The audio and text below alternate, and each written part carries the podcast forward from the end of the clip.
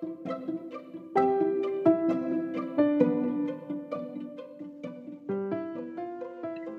现在收听的是《一则茶室》第十集。嗨，欢迎回到《一则茶室》，我是这个节目的主持人 Joyce。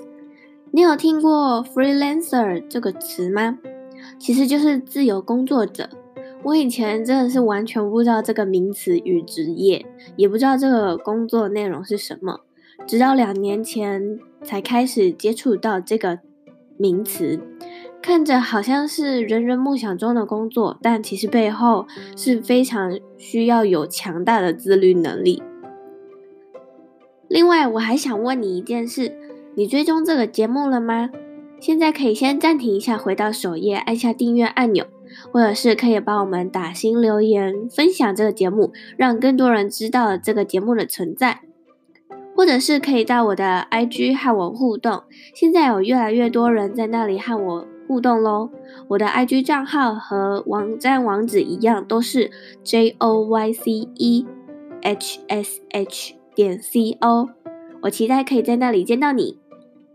在开节目开始之前，一样还是想要和你分享一段话：绝对的自律才会有绝对的自由。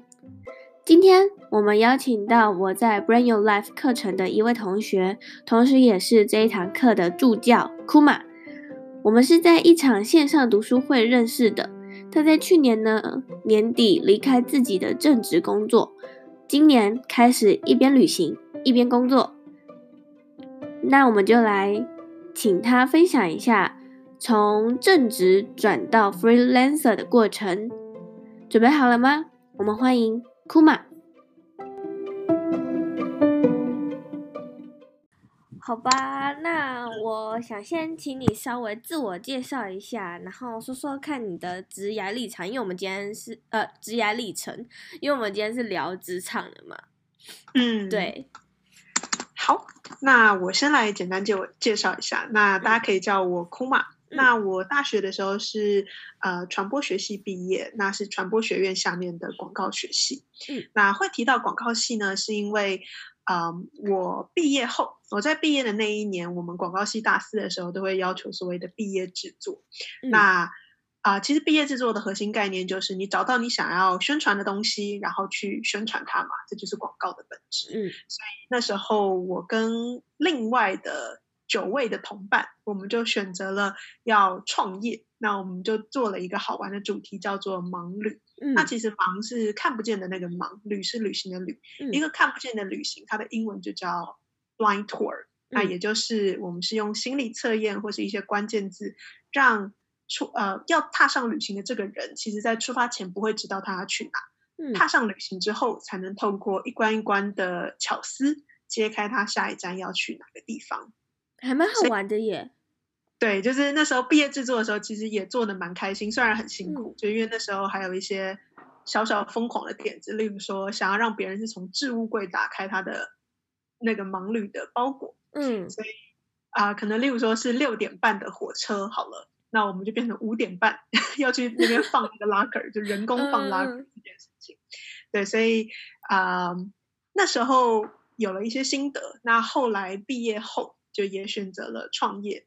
那辗转到最后，我们啊、呃、是三位伙伴一起创业盲旅。那大概创了两年左右，嗯、后来呃盲旅算是呃可以盈利，但是还蛮难去规模化，因为毕竟比较像是旅游游程，嗯，为商业模式嘛。嗯、那也在一个很好的契机下，我们就把呃盲旅这个创业卖掉。那我就进到了我的下一份工作。嗯、那因为其实盲旅算是一个创业嘛，那在之前啊、呃，所有的创业家都需要去所谓的 pitch，就是你要把你的概念跟 idea 卖给投资人，让投资人来投资你。嗯，对。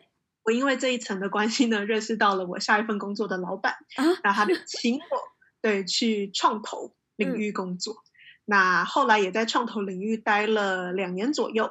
嗯，那。啊、呃，去年底就是二零一九年底的时候，啊、呃，离开创投领域。那二零二零年开始，就是目前我有了，呃，apply 了一份远距的工作，那比较像是线上的社群管理。嗯，那二零二零就预计说，我希望我可以带着这份远距工作，一边旅行一边工作。这大概是我的简单介绍。我觉得很棒哎，就是从你大学，然后到到去年为止，算是蛮顺利的。而且我、嗯、呃，现在那个盲旅还有吗？现在那个盲旅都还有在运行，所以如果大家上网搜寻盲旅或是 Blind Tour，、嗯、都可以找到呃在台湾的未知旅程，让大家去参加。所以他只是玩台湾而已。目前是玩台湾，但有趣的是，其实如果你是想要玩国外，新加坡跟荷兰都有做类似 concept 的。啊、呃，旅游行程。那因为新加坡跟荷兰，他们地利之便很明显是一个四通八达的，对，呃，国际枢纽嘛。所以其实新加坡跟荷兰他们玩的都是国外的 blind tour，嗯，就蛮有趣的。所以要玩国外的话，你可以去参考新加坡跟荷兰他们的旅游行程。好啊，好啊，我觉得我会想要去玩玩看，因为这样就是你完全不知道的一个情况下，然后你就有点像是。把自己丢到一个未知的领域，对。然后，其实我们那时候会想要做盲旅，也是因为我们觉得，当我们知道太多东西的时候，我们会太习以为常。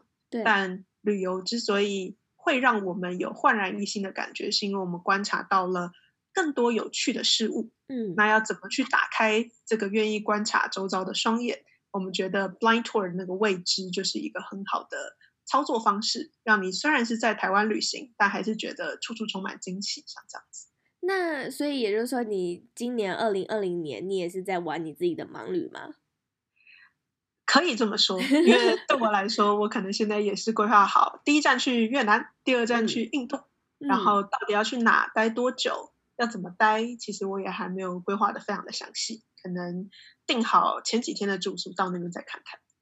真的是很棒哎，而且。我觉得真的是要趁趁年轻的时候这样出去闯一闯、玩一玩。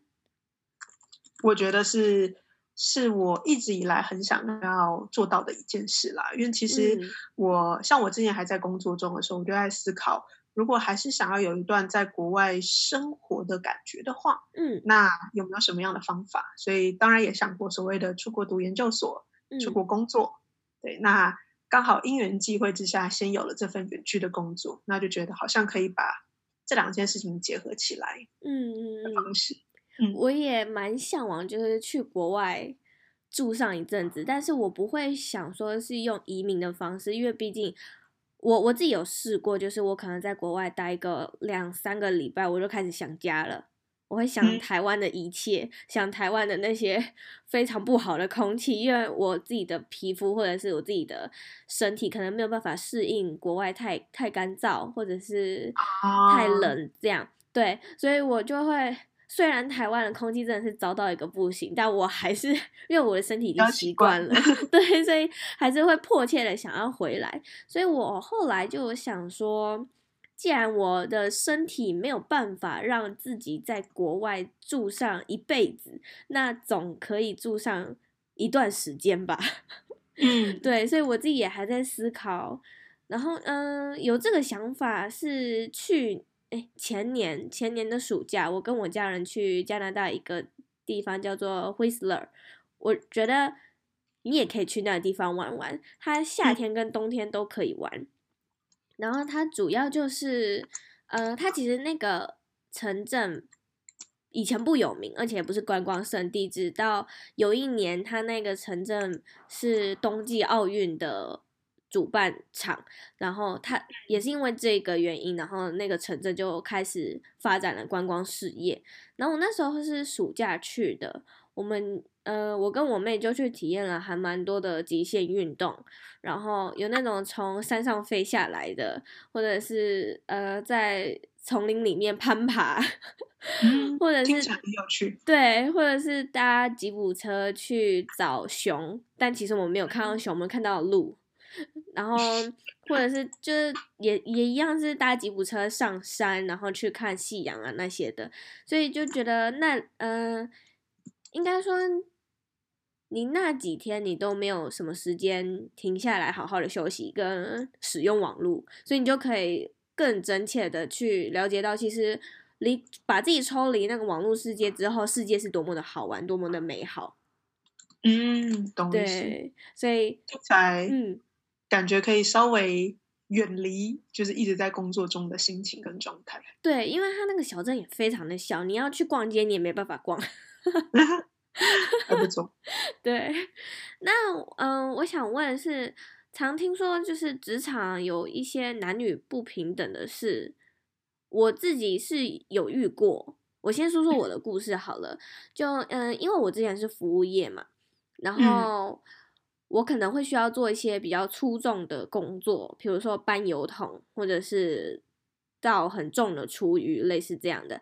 那因为我我的身形比较娇小，所以就会有一些呃年纪比我长的同事就说：“哎，你搬不动，你你你手那么细，不要搬了，你去叫男生来帮你搬。”但是我因为我的内心会比较有点倔强，就觉得说那个谁谁谁也是女生可以，为什么我不行？为什么要把我贴这个标签？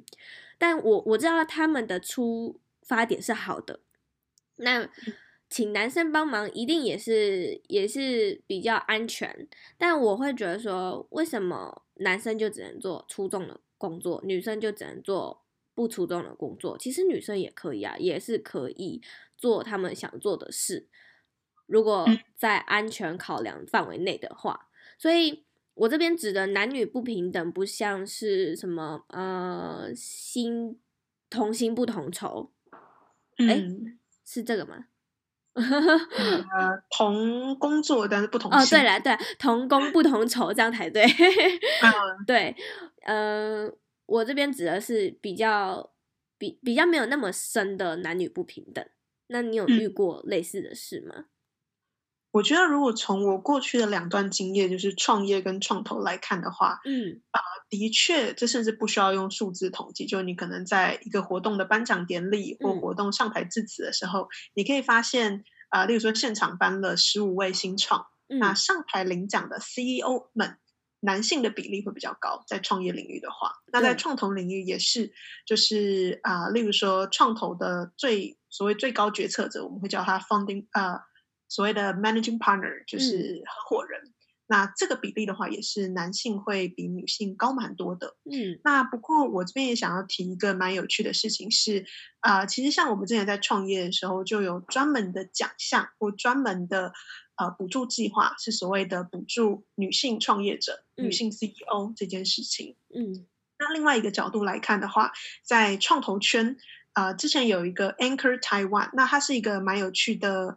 呃，协会，那它基本上的话是邀请外国的创业家来台湾，作为有点像亚洲市场的测试场域的感觉。嗯，那这个 Anchor 台湾，它之前每个月，哎，每隔一个月或两个月就会办一个叫做呃 Woman in Venture 的晚会活动。嗯，那这个晚会其实基本上就是让创投圈的女性可以透过这样子的晚餐的聚会聚集在一起。那我会想分享这件事情，是因为 Anchor 台湾他们在写这个活动的介绍词的时候，他说他们的目标就是 Women in Ventures Night 的最高目标是希望从此以后不会再有 Woman in 什么的概念。嗯、对，所以其实我觉得，虽然现在还是会看到这样子的状况，但其实还是有在慢慢调整跟进步中。然后产业里面其实还有很多女性。他可以展现他很柔软而坚强的那一面，嗯，然后慢慢的再去争取跟创造更多的能量。对，嗯，因为我自己在学生时期的时候就已经有打工了，那我不知道你在学生时期的时候有没有打过工呢？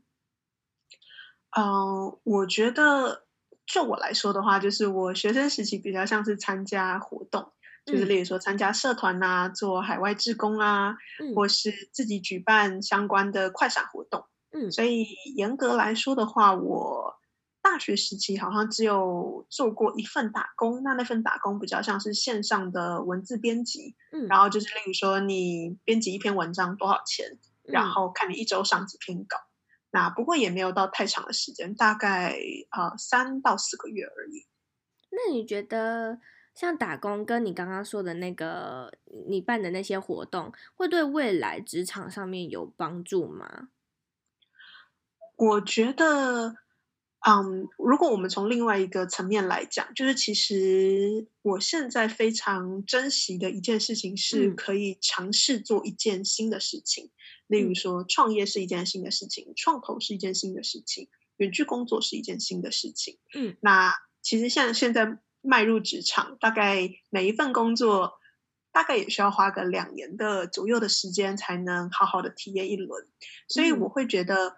我非常赞同跟鼓励，可以在这个所谓的二十加这个岁数的二十加或三十加的这个岁数里面，尽可能的去尝试不同的东西。那我觉得在大学时期，啊、呃，当然看每个人的不同考量，就是如果你有特别财务上的考量，或是你有呃家庭上的考量，你会有不同的决定。但如果在一切资源是可以支持的情况下，我会很鼓励尽可能去尝试不同的工作。嗯，那啊、呃，像是我觉得我办的活动或是参加的社团，其实都也是让我参加跟体会更多的生态系。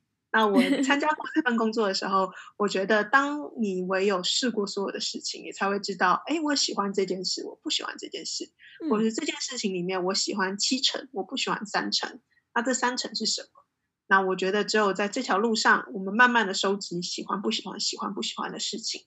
我才能规划出所谓我最理想的生活状态是长什么样子。那有没有可能我们在摸索的这个当中，因为时间不等人，就慢慢的、慢慢的就到了一定的岁数，然后结果好不容易真的找到了自己想要的东西，但体力已经不没有没有没有以前那么好，然后或者是。嗯，精神状态啊，金钱财务状态都没有二十加或三十加那么好呢。我觉得这其实也是我之前曾经担忧过的题目，就那时候蛮好笑。嗯、那时候我就很认真的问了那时候我刚好的创业伙伴一个问题，嗯，我就说有 A、B 两种人生，那。呃，A 人生的话，就是他是一个呃一帆风顺的人生，嗯，那他可能就一下就进了所谓的外商企业，那就从小职员一路爬升到很高的主管。嗯，那我觉得 A 这类型的人呢，就是他们一路都会蛮顺遂的，所以可能薪水是一路往上加，但可能对 A 类的人来说，他们只有六十到七十 percent 喜欢他们自己的工作，嗯。那 B 类型的人呢，他是不断的、不断的去尝试，到底想要找什么样子的工作。例如说，呃，他会去试过百货公司的精品销售，他会试过呃举办自己的活动，他会试过做很多事情。那这类型的人，他们追求的就是他希望他找到一份工作是超过九十 percent 的喜欢，嗯，然后他可能。到三十岁、四十岁都还找不到，但有一天他找到了，他会超级喜欢他现在的生活。嗯、那他可能会没有办法赚很多钱，他也有可能因为太喜欢这份工作，所以真的靠这份工作赚了很多很多的钱。嗯、那最重要的是他有八十到九十分喜欢这份工作。嗯，我就说 A 跟 B 人生，你觉得你怎么想这两种人生？然后我朋友那时候就很认真的看着我，就说你知道吗？你描述 A 人生跟 B 人生的字数差异，就能足够说明你喜欢的是 B 人生，就是很了解。对对对，就是你当你形容，你就越希望把它形容的更好，然后你思考的更多。嗯，对，所以我后来就觉得，我也曾经有过这样的担忧，而且我必须承认，我现在还是有这样子的担忧。嗯，但的确对我现在来说，我更希望我可以往 B 人生的方向走，这样这样子。嗯你说的这个状况有点像我前嗯，我前几个月看的一本书，叫做《我用打工人生学习这个世界》。嗯，他就是听过，对，他就是在讲一个韩国的男生，他总共打工了二十七份工作，然后从他高中开始到他现在二十七岁。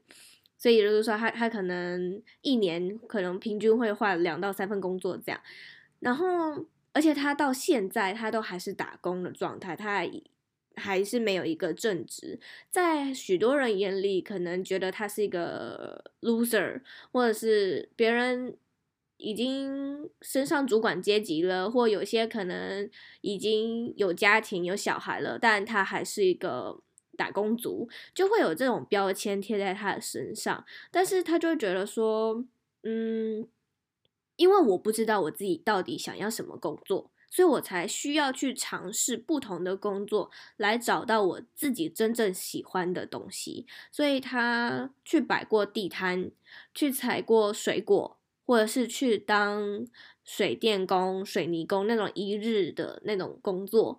那他试过了之后，有些可能一天他就不喜欢，有时候他可能跟个一年或两年这样，但。他觉得说，唯有去尝试了各种不同的职业，你才知道那些人的辛苦，然后你也才知道钱有多么不容易赚到。我蛮认同的。对，所以我觉得你现在的状况有点，有点跟这个作者很像。其实我自己内心有两份蛮想尝试的工作，嗯，一个是所谓的精品销售，就是那种百货公司里面的。精品销售，嗯，然后另外一份工作是所谓的网络剧的演员，这两个是其实我很好奇，如果我做了会怎么样的工作？网络剧，就是例如说有点像是呃这群人啊，或什么、啊、他们会拍一些很好笑的影片，嗯、但是当然这个影片是你还是需要背稿去做演出的。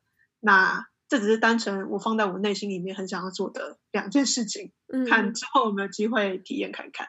对，但是我觉得试过了才知道喜欢跟不喜欢。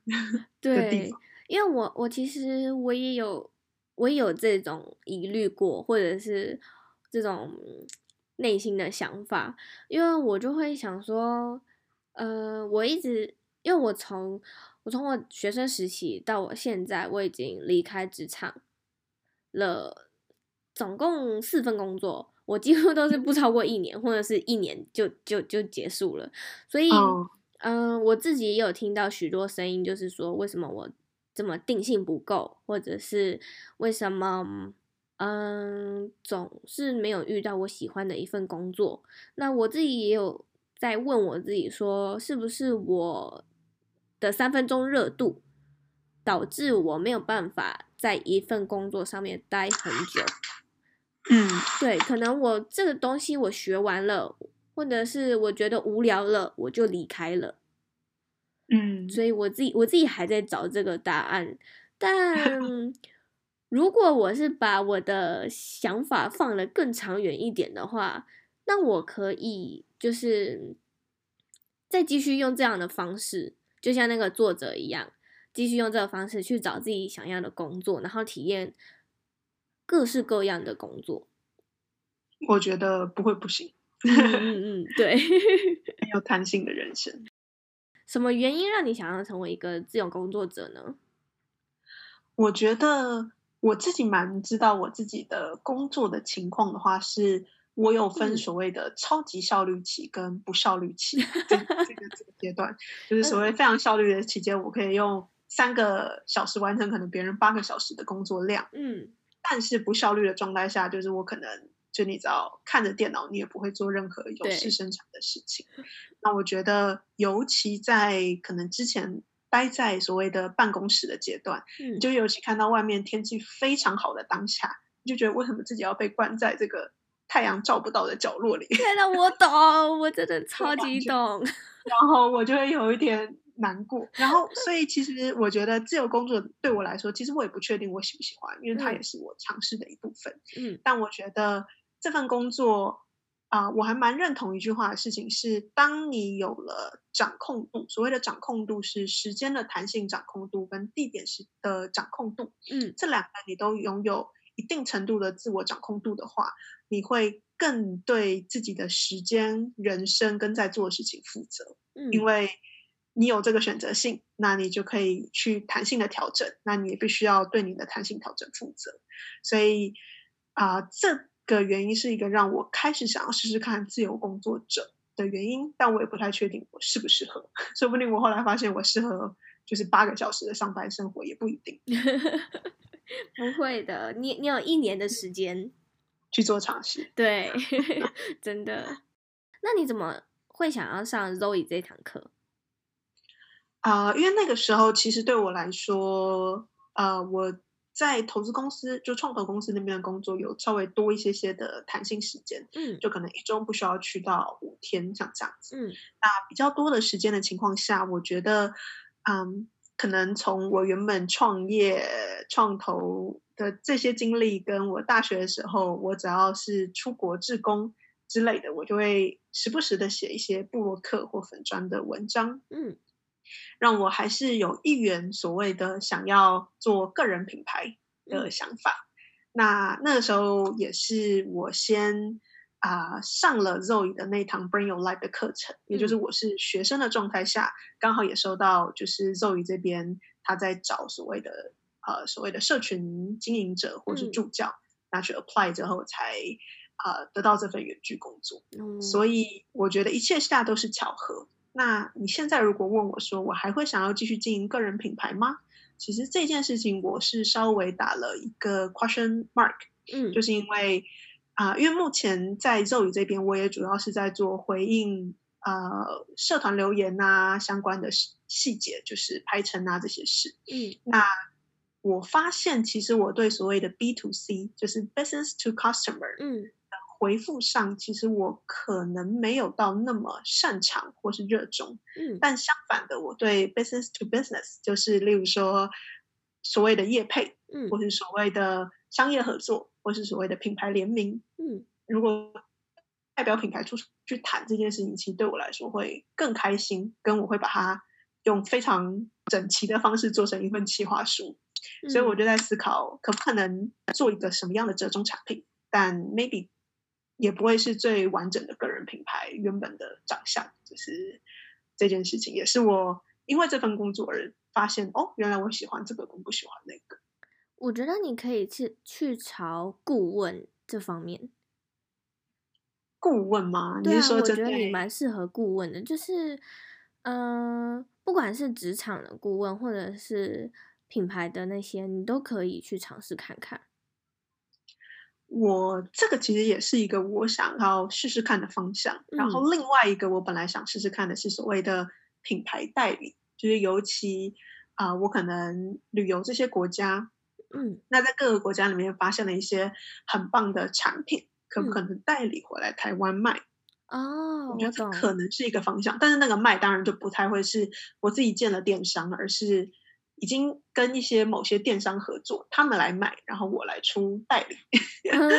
我还在思考这件事情，但它可能会是一个我进行的方向，还没有开始研究。但我也给自己期许，就是有想要做这件事情，那我们可以开始研究怎么去 step by step 的往那个方向移动。嗯嗯嗯，我我我刚刚想问一个题外话是，是呃，你刚刚有提到你去国外自工，你是去做？嗯呃，那种类似老师的那种吗？还是医疗志工呢？呃，我那时候做的志工是呃，因为我大学那时候的社团是所谓呃一个叫 ISEC，它其实是、嗯、我有点忘了它中文，全球人才经济商管学生会。I'm sorry，就是 隔了一段时间，就是啊、呃，我之前是那个自己就是 ISECer，那其实 ISEC 在做的事情是每个大学的分会都有一个 ISEC。那他们在做的事情就是把啊、呃，你可以想象成他们在做的事情就是促进国际交流，透过志工或是实习。嗯、所以在台湾，它就有四个部门，主要部门就是专门外邀请外国人来台湾做志工，嗯、邀请外国人来台湾做实习，把台湾人送出去做志工，跟把台湾人送出去做实习。嗯，它就主要分成这四个部门。那我之前在学校的时候，是主要是把外国人接进台湾做志工，那我可能会跟学校。跟基金会谈合作，然后让志工过去实习。那我在结束 ISEC 的两年的生活之后，我自己就透过 ISEC 的计划去墨西哥啊、呃、去做志工。那那时候我做的志工其实比较偏呃，有点像当地的针对女性的呃家庭比较有状况的女生小孩成立的一个基金会。嗯、那我主要在那边是其实是做行销跟视觉设计上的。合作，就是 我在那边工作，其实是他们可能有艺术作品，我就帮他们去背，然后让他们可以拿来做成 poster，然后去录事情。Oh. 那当然也有一些文化分享啊，或上课啊，或者帮忙那边做公益义卖，像这样子的活动。嗯嗯，蛮有趣的。我第一次踏上那个墨西哥，嗯，我本来想象中的墨西哥是沙漠很热，然后来墨西哥超冷，因为它在一个高原，就是墨西哥市本人在高原上，哦、就整个市。对，所以它很冷，好特别啊！我 我我也以为它是很热的地方，没有，它很冷。就是我是七八月去的，然后我妈在出国前丢了一件外套给我，从此之后你每一张照片都会看到那件外套。那件外套我没办法生活。七八月去，然后居然还很冷，很冷。墨西哥市啦，其他城市就不一定。嗯、如果你说那个阿卡布科啊，就是那种海滩，嗯、那当然就是艳阳高照。但墨西哥市本人是在高原上。好特别哦！我这样，我我觉得我世界地理可能要重学。我也是去到那边才发现这个事实。对啊，嗯，会有一个问题是，我们会可能会想要向往没有网络的生活，但是一有网络的时候，我们好像又放不下手机，对不对？我觉得这个可能是一个我还在学习中的心态，就是其实像现在。嗯开始自由工作一个月了嘛，嗯，就是我觉得我还很认真在学习一件事情，是我们都太觉得自己很重要。所谓的很重要，是我们好像不能一刻离开网络，嗯，就是网络如果少了我们关注它的讯息，三个小时就会发生什么事情，嗯，所以导致我们在旅行或什么样的状态下。会很平常的去 check 手机这件事情。对，那其实我觉得，啊、呃，我我觉得现在我还在学习这个概念啊，因为我以前就是一个从我过去到现在的经历，你可以发现我一直都是一个闲不下来的人。嗯，就只要我一闲，我就会开始很 panic。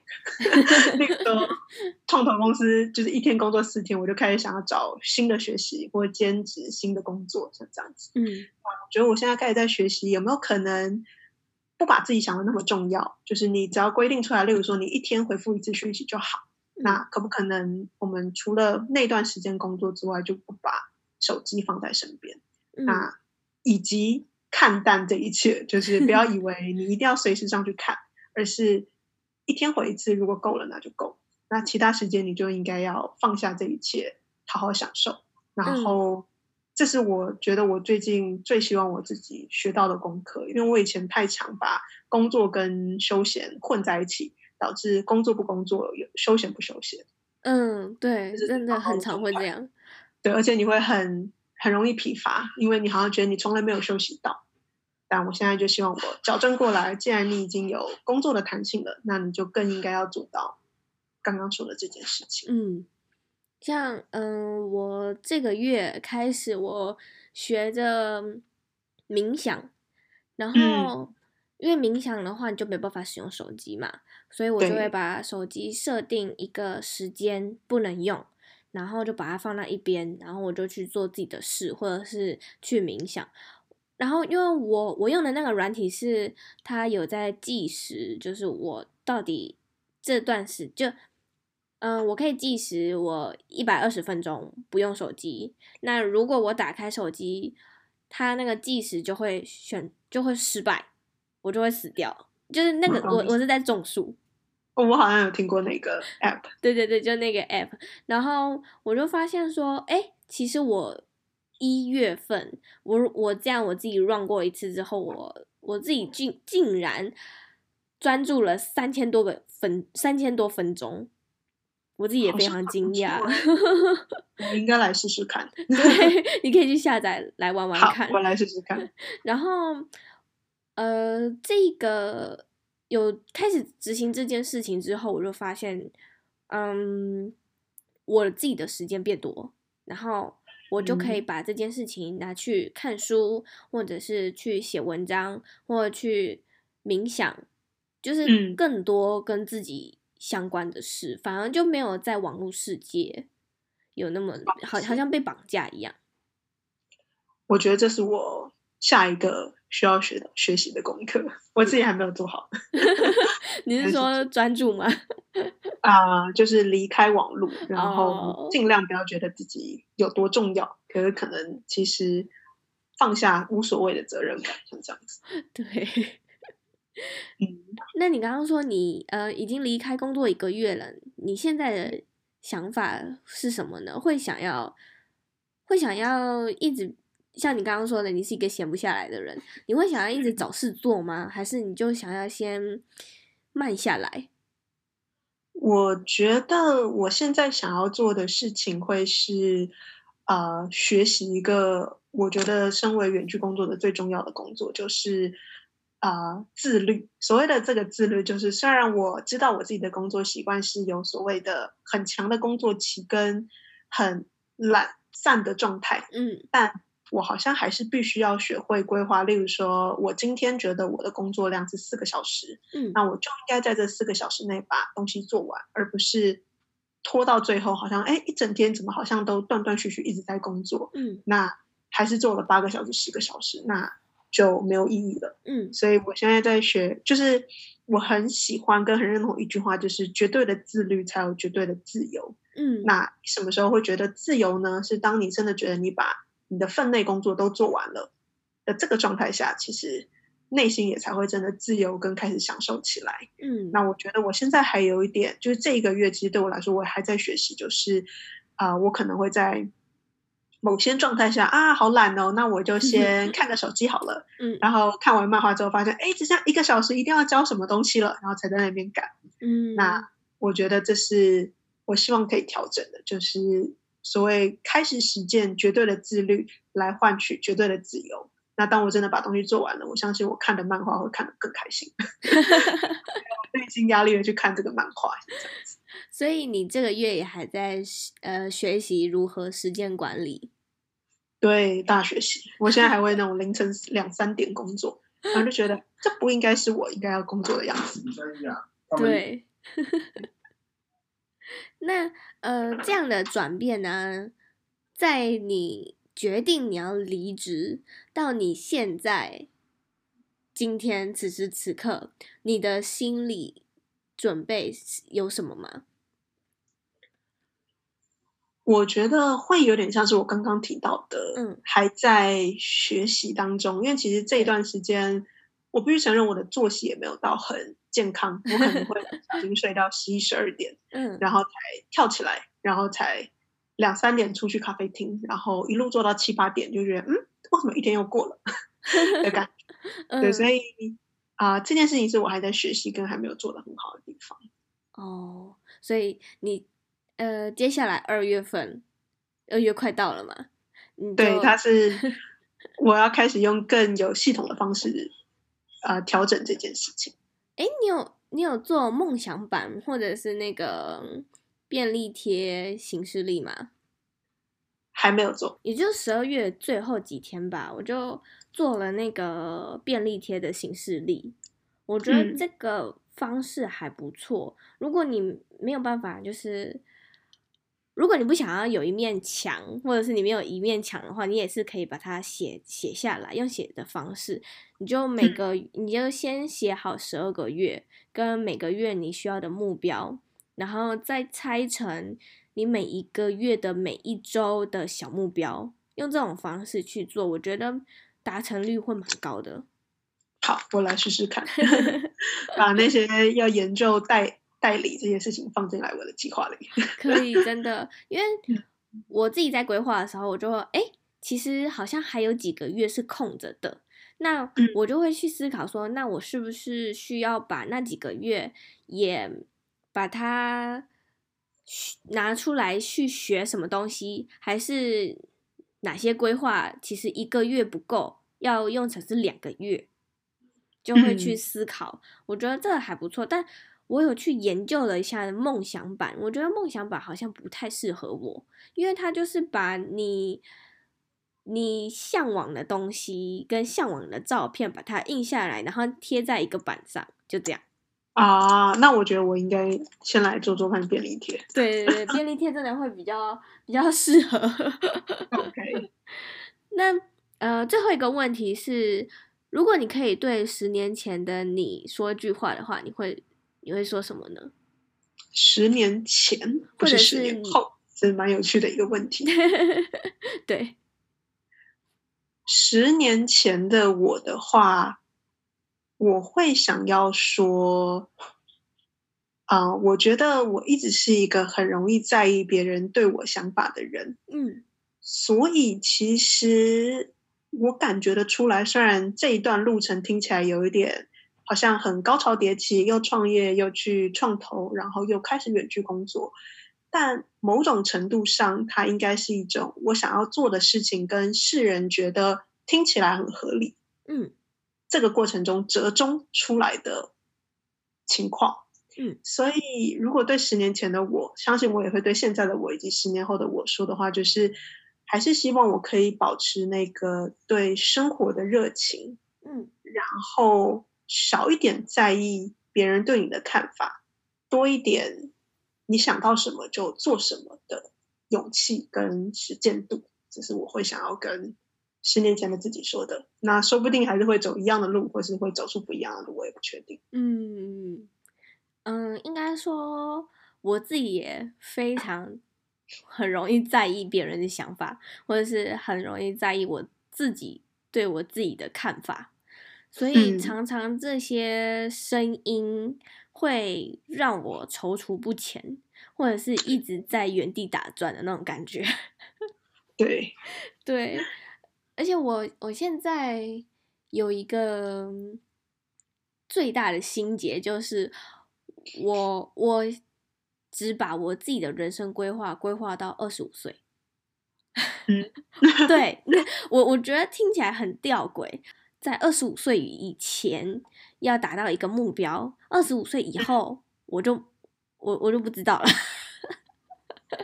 我觉得我相信二十四岁或二十五岁的时候，你就会知道你下一个五年想要做的事情。可是我现在二十四，那二十五岁那一年，你就会知道你下个五年想要做的事。啊、呃，有可能，对，因为因为我自己的这个目标会让我觉得我现在。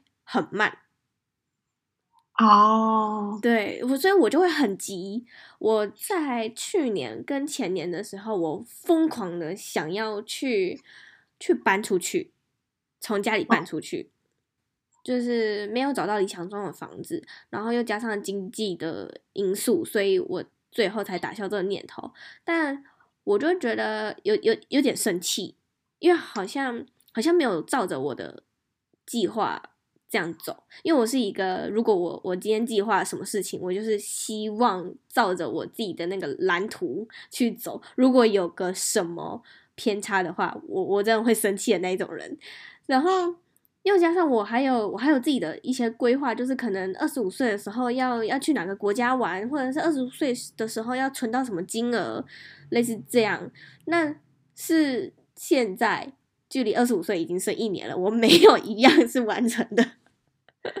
我觉得其实好像可以对于自己的规划多一点耐心跟多一点弹性。嗯，嗯，就是像是创业的时候，我当然也希望我可以创一个，这这个是蛮有趣的事情。就是例如说创业的当下，那时候我当然会想要创一个所谓几百人、几千人的大企业这件事情。嗯，那个时候的我其实忽略了。可以跟喜欢的朋友一起创业，然后用，因为毕竟我们要卖旅游行程，我们最重要的是要去开发出这些行程嘛。嗯，在二十几岁的当下，就是骑着摩托车走进大街小巷去开发这些行程，本身就是这个的过程本身就是一件很珍贵的事情。嗯，所以我后来就觉得，好像我们可以多一点耐心跟弹性，可能最后忙里没有长到我想象中的超级大企业。但他给了我一段很快乐的两年的创业时光，跟喜欢的人一起一边旅行一边工作，那我觉得这也是一件重要的事。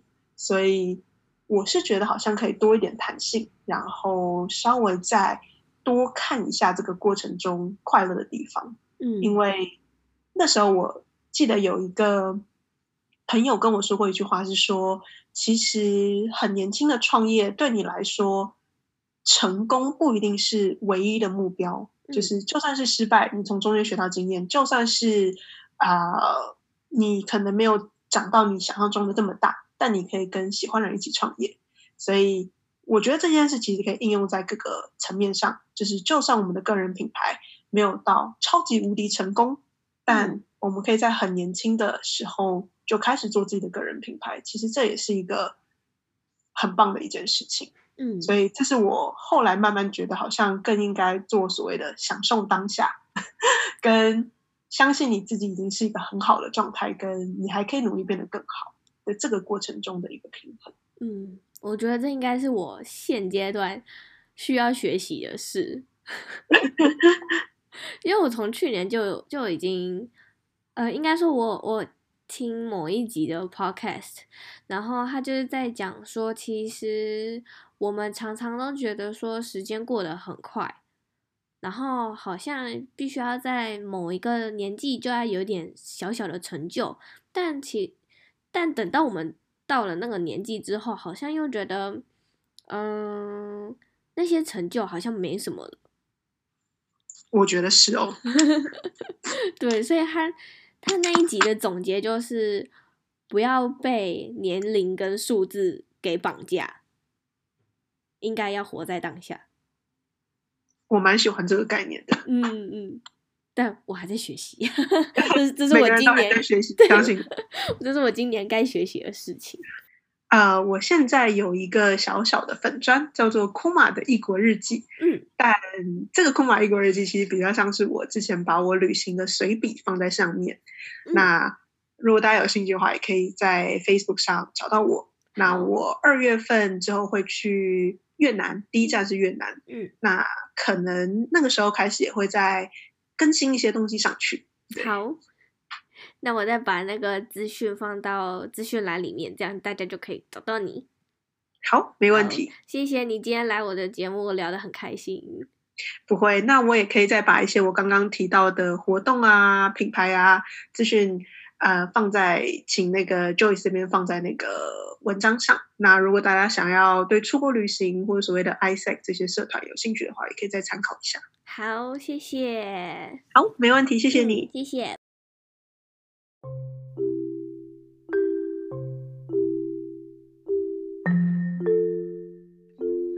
我们真的很开心，今天可以邀请到库玛来和我们分享他以前在职场上面的一些心得。如果你有任何问题，我都很欢迎你可以在这集的文字稿下方留言。你呢，也可以截图这一集的节目，分享到 Instagram 现实动态上，并且 tag 我，让我知道你有在收听这集节目。那么下次见喽，拜拜。